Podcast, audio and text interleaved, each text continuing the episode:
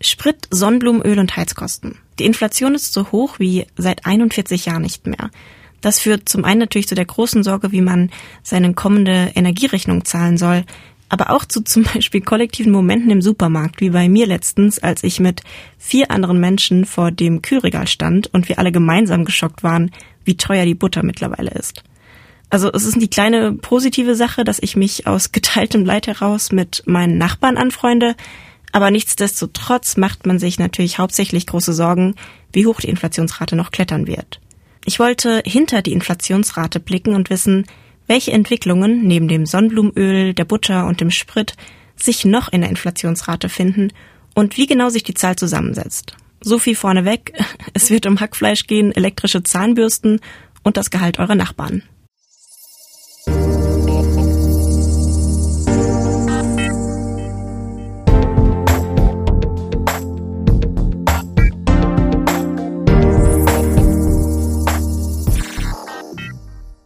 Ihr hört Behind the Data, ein Podcast von MDR Data, dem Datenteam des MDR. Mein Name ist Alexandra Ketterer, ich arbeite beim MDR als Datenjournalistin und will mit euch in diesem Podcast hinter die Zahlen blicken, die unseren Alltag mitbestimmen. Da ich noch nicht so lange als Datenjournalistin arbeite, spreche ich in diesem Podcast mit den ExpertInnen. In dieser Folge mit Johannes Christ, der als freier Datenjournalist beim Redaktionsnetzwerk Deutschland arbeitet. Ja, also ich äh, heiße Johannes Christ und bin 41 Jahre alt, lebe in Bremen und bin freier Datenjournalist, hauptsächlich für das Redaktionsnetzwerk Deutschland. Die sitzen in Hannover und bestücken äh, eine Reihe von Regionalzeitungen, zum Beispiel die Hannoversche Allgemeine Zeitung, Leipziger Volkszeitung und noch einige mehr. Und wie bist du zum Datenjournalismus gekommen? Also ursprünglich wollte ich in den klassischen Journalismus und habe in Münster studiert, Politikwissenschaft, Kommunikationswissenschaft und Wirtschaftspolitik. Und ich hatte vor allem so die Volkswirtschaftslehre interessiert und danach habe ich beim Institut der deutschen Wirtschaft in Köln beworben. Ähm, das ist ein Wirtschaftsforschungsinstitut, ähm, habe da die Online-Kommunikation betreut und da haben eben wirtschaftswissenschaftliche Daten eine große Rolle gespielt. Und so mit der Zeit kam dann der Begriff Datenjournalist immer häufiger vor. Also bis dahin gab es den ja eigentlich gar nicht. Und dann habe ich mich irgendwann für eine Fortbildung angemeldet und äh, habe dann angefangen, äh, was ich Arbeitslosenquoten und so weiter auf eine Karte zu pinnen und äh, immer mehr von diesen volkswirtschaftlichen Daten äh, zu visualisieren. Und es wurde mehr so zusammen zum Schwerpunkt. Wir haben dann auch größere Projekte gemacht, interaktive Grafiken äh, zur Einkommensverteilung und ähm, irgendwann kam bei mir der Wunsch, das zu meiner alleinigen Aufgabe zu machen im Beruf und dann habe ich nochmal die Seiten gewechselt, also von der Öffentlichkeitsarbeit zum Journalismus und ähm, bin zum RND gegangen und arbeite jetzt seit dreieinhalb Jahren ähm, einen guten Teil meiner Arbeit eben für das RND als freier Datenjournalist. Also bist du quasi Wirtschaftsdatenexperte? Ja, genau. Ähm, kann, also würde ich sagen, ich so von der Volkswirtschaft, äh, von der volkswirtschaftlichen Seite komme ich her. Ähm, wobei der größte Unterschied zu meiner Aufgabe früher ist eben, dass da in diesem Institut eben Leute da waren, die nichts anderes gemacht haben, als Daten auszuwerten. Das heißt, äh, die Kommunikation hat das genommen, was hinten rauskam bei der Wissenschaft und hat es dann eben kommuniziert, auch mit Visualisierung. Und jetzt ist eben seit dreieinhalb Jahren der, der für mich der wesentliche Unterschied, dass eben die, die Datenauswertung auch noch mit dazugekommen ist. Ich will heute gerne mit dir über deinen Inflationsrechner sprechen, den du für das Redaktionsnetzwerk Deutschland visualisiert hast. Der klappt quasi die Inflationsrate einmal auf. Und ich fand das Projekt ziemlich spannend, weil es für mich die Inflationsrate nicht mehr so generell lässt, sondern greifbarer macht. Aber zuerst mal, um alle ins Boot zu holen.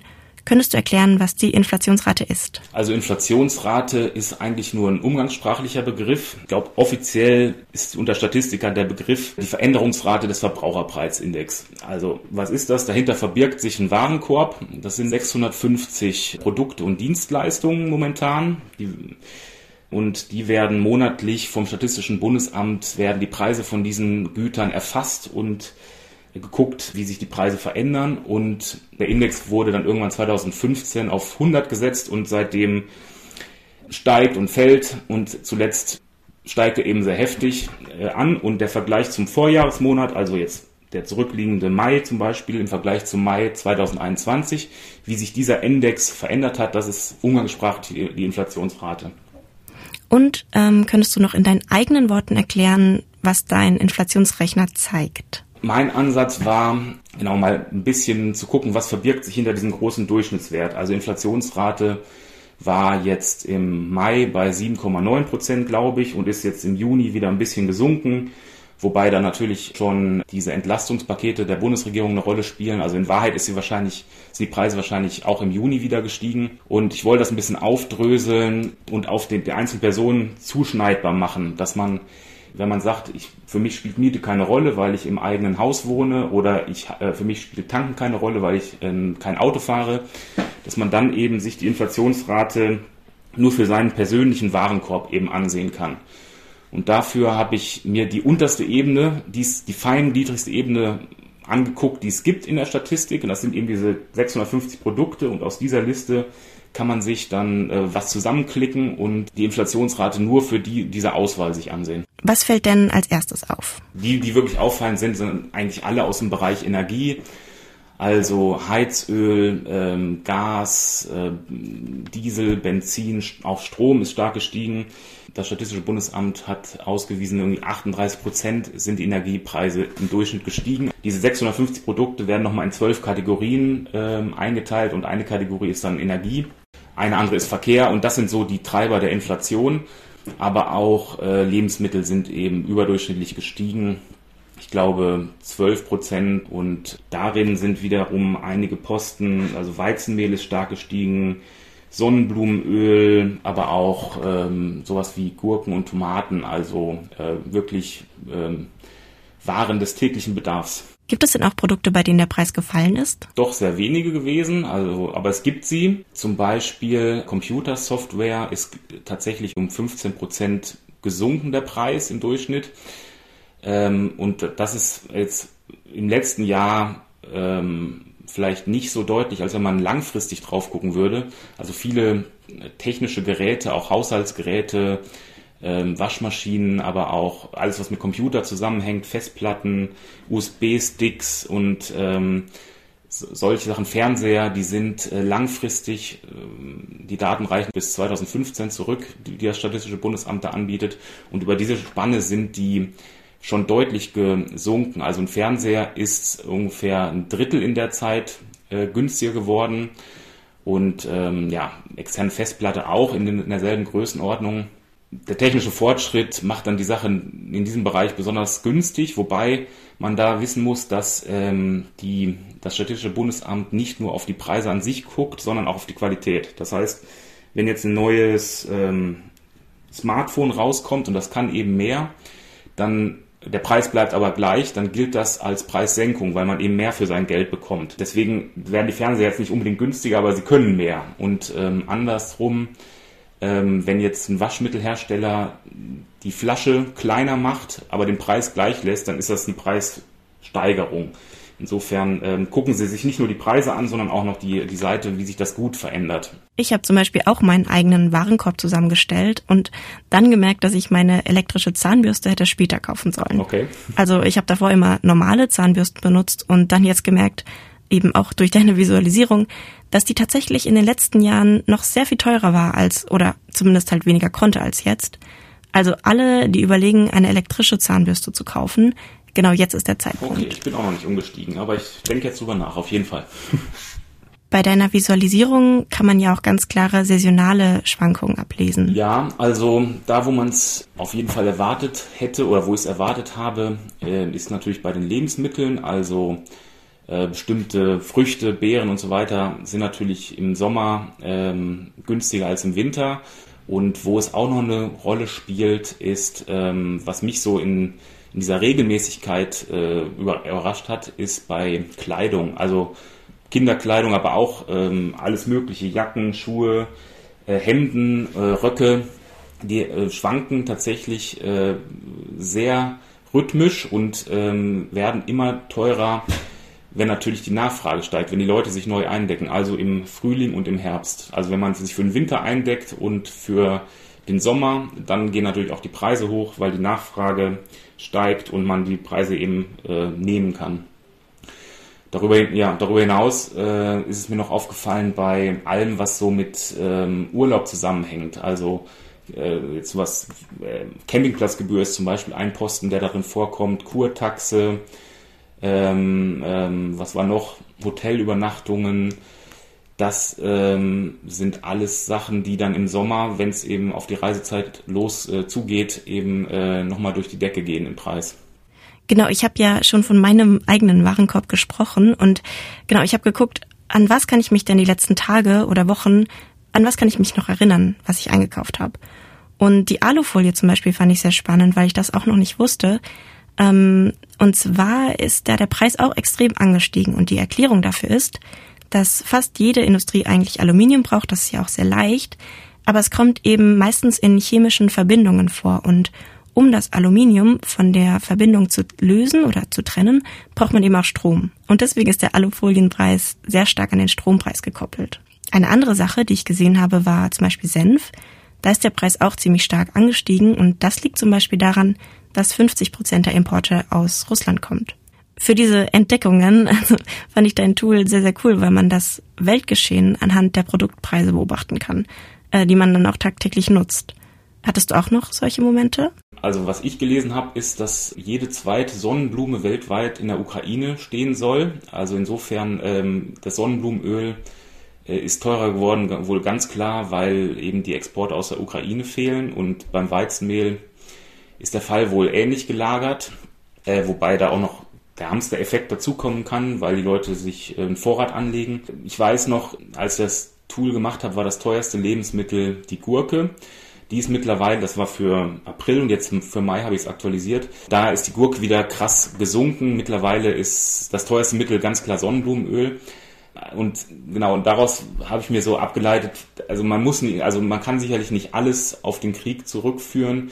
Äh, die Gurke hatte auch in der Vergangenheit mal extreme Ausschläge nach oben und unten.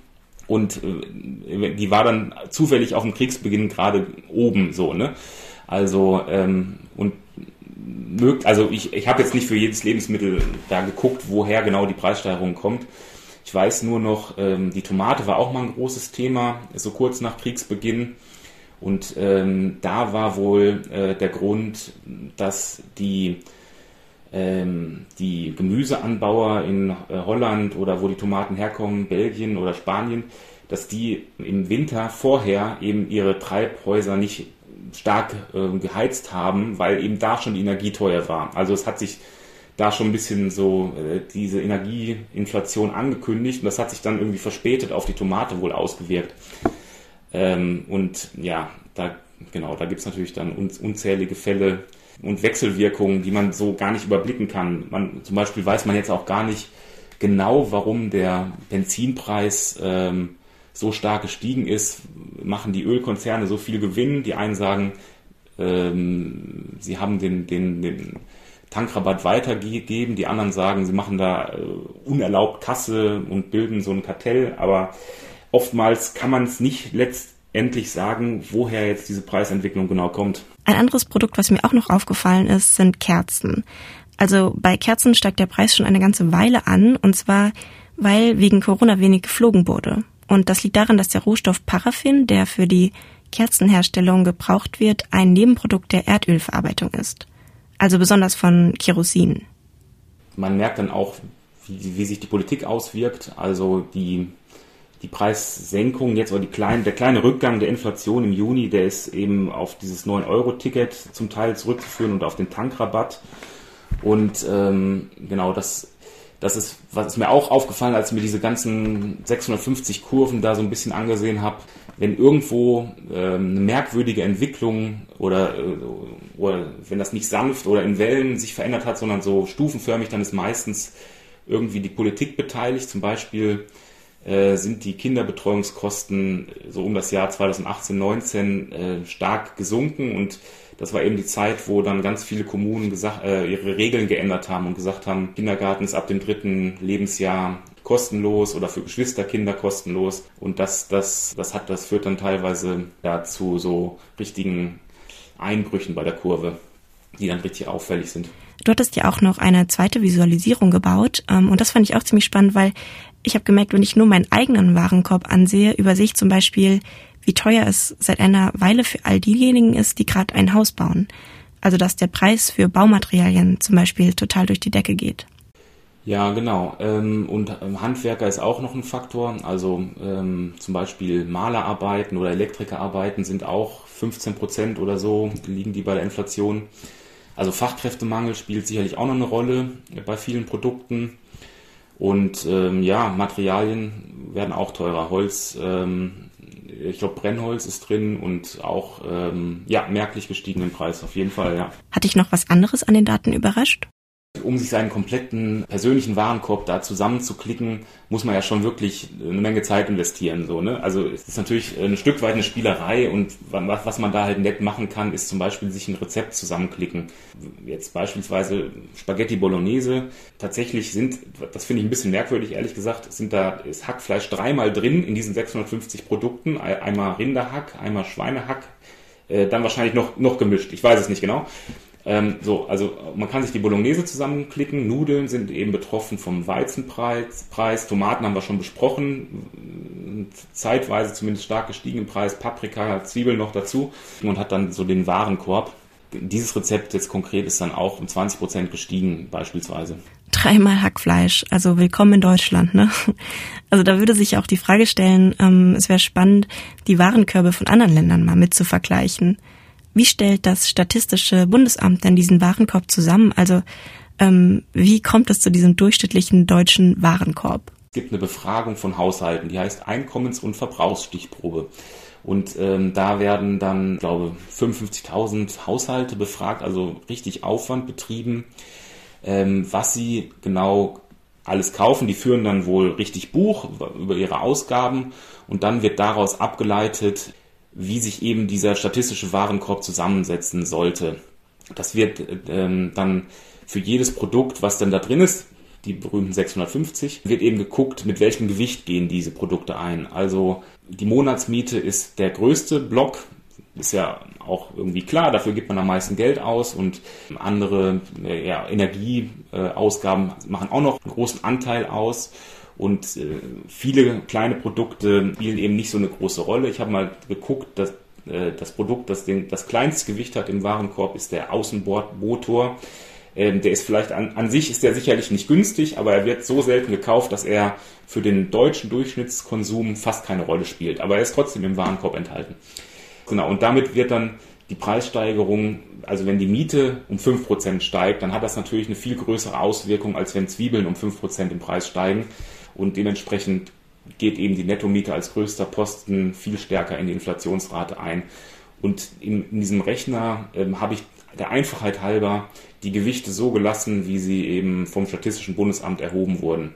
Also man könnte das natürlich noch, das auch noch dem Nutzer überlassen, indem er sagt, ähm, ich fahre nur ganz wenig Auto, für mich ist Sprit, muss Sprit jetzt ein kleineres Gewicht haben, aber in dem Fall hat er nur die Auswahl zwischen dem normalen Gewicht von Sprit und gar keinem Gewicht. Äh, ist jetzt so ein bisschen pragmatischer Ansatz.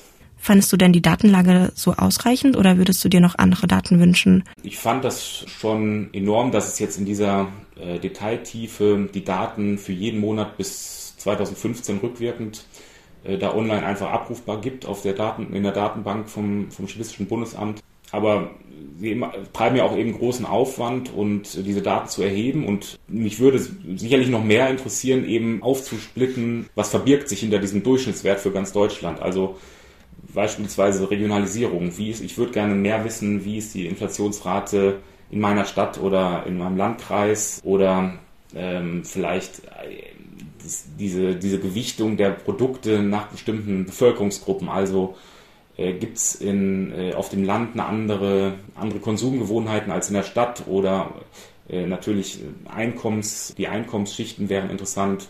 Wie, wie konsumieren Arme, wie konsumieren Reiche? Äh, also da, wenn da noch mehr Daten zur Verfügung stünden, wäre das ja sicherlich interessant und könnte man noch einiges rausziehen. Eine Erweiterung von diesem Inflationsrechner wäre es noch, ähm, zu gucken, wie viel Geld verliere ich durch die kalte Progression. Also das ist ja der Effekt, dass, ähm, dass das Gehalt, dass man mit einem höheren Gehalt in, eine höhere, ähm, Steuer, in einen höheren Steuersatz rutscht, obwohl man gar nicht mehr davon kaufen kann. Also die Kaufkraft genau gleich bleibt. Und das einem dann so durch die Inflation, wenn man denn die Inflation mit dem Gehalt ausgleichen kann, ähm, dass man immer mehr Steuern zahlt, obwohl man ja eigentlich keinen höheren Lebensstandard erreicht hat. Und das wäre vielleicht auch noch ein künftiges Projekt, dass man sich anguckt, wie die kalte Progression eben äh, am Gehalt nagt. Und ein anderes, ein anderes Projekt, was sich auch noch ableitet, vielleicht eine Idee äh, aus diesem Inflationsrechner. Mir ist eben aufgefallen, bei diesen ganzen Urlaubskosten, ähm, Campingplatzgebühr, das steigt natürlich alles in der Ferienzeit. Und äh, als äh, das ist als Familie, aus, sage ich auch mal aus eigener Betroffenheit, ist man ja an die Ferien gebunden mit schulpflichtigen Kindern. Und ähm, was ist der Effekt, was hat man an zusätzlichen Kosten allein dadurch, dass man immer in den Ferien Urlaub machen muss? Weil sich dann eben dann gerade die hohen Preise dann auftürmen. Das, wär, das wären auch so zwei Folgeideen aus dem Inflationsrechner.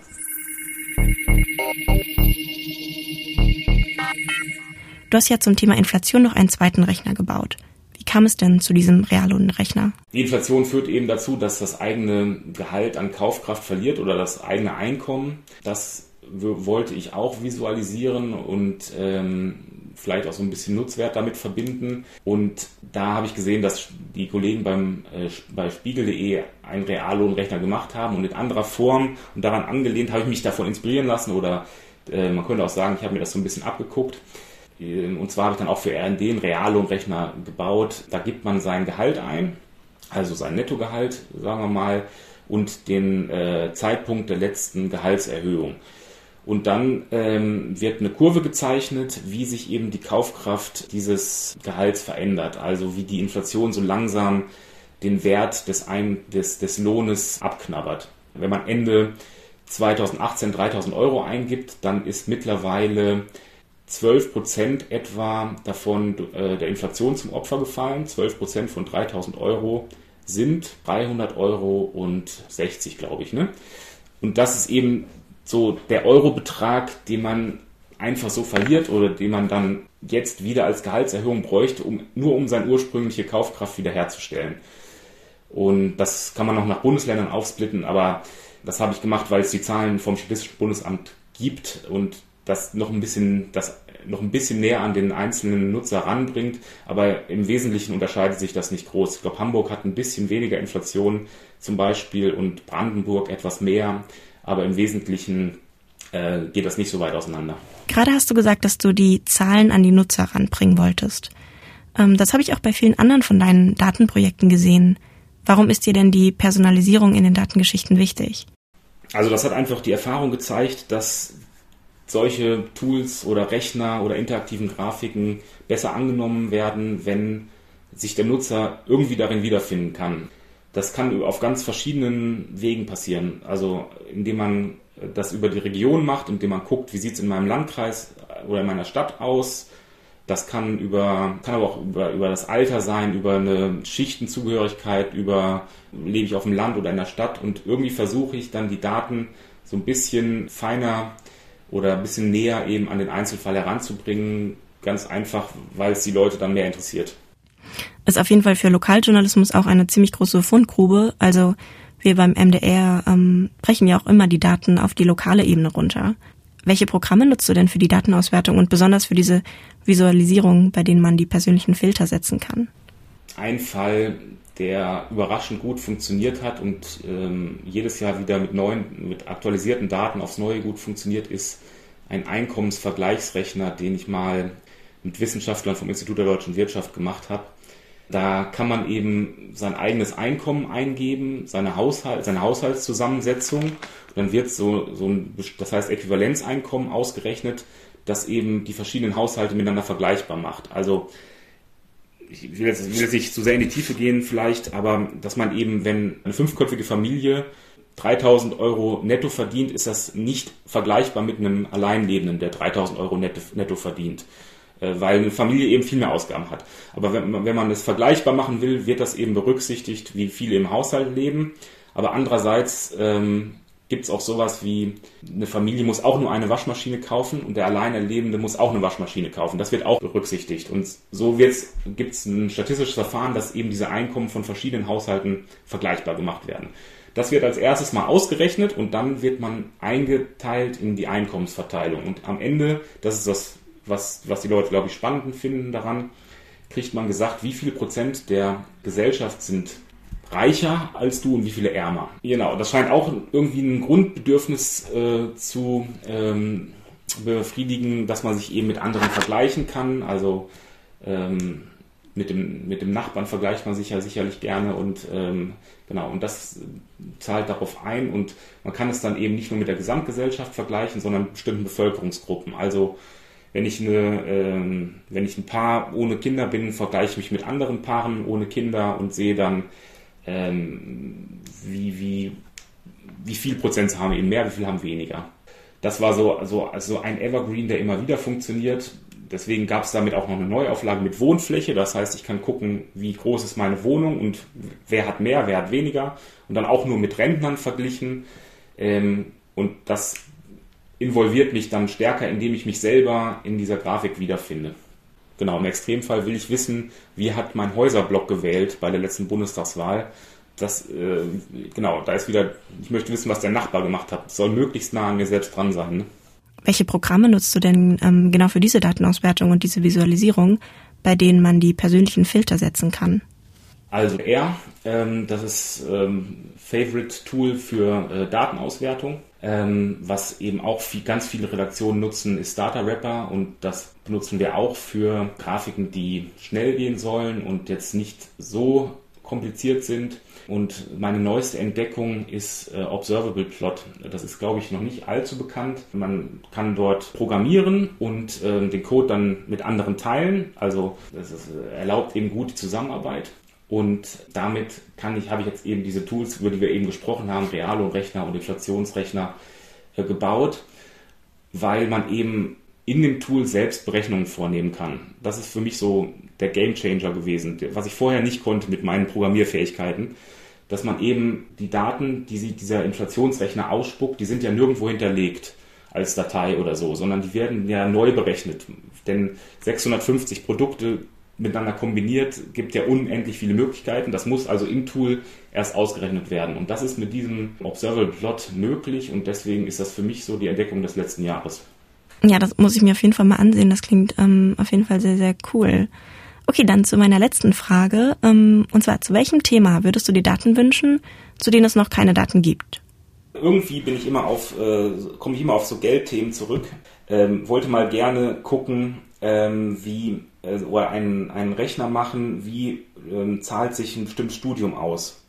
Also ähm, klar, man studiert ähm, eine Zeit länger und hat dann in der Zeit kein, äh, keinen Lohn, aber dafür über die Lebenszeit gleicht sich das dann trotzdem oder lohnt sich dann Studium meistens trotzdem. Und ich würde gerne auf ähm, auf der Ebene von den einzelnen Studiengängen mal sehen, wie sich so das Lebenseinkommen danach entwickelt.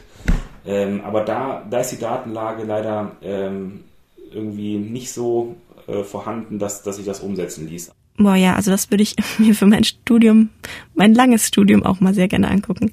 Äh, ich danke dir auf jeden Fall für das Gespräch und ähm, ich wünsche dir noch einen schönen Tag. Wünsche ich dir auch. Danke dir. Ciao.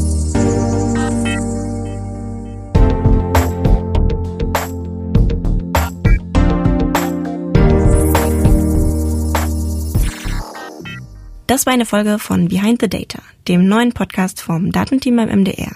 Wenn euch die Folge gefallen hat, dann freuen wir uns natürlich, wenn ihr uns abonniert und vielleicht sogar eine Bewertung da lasst.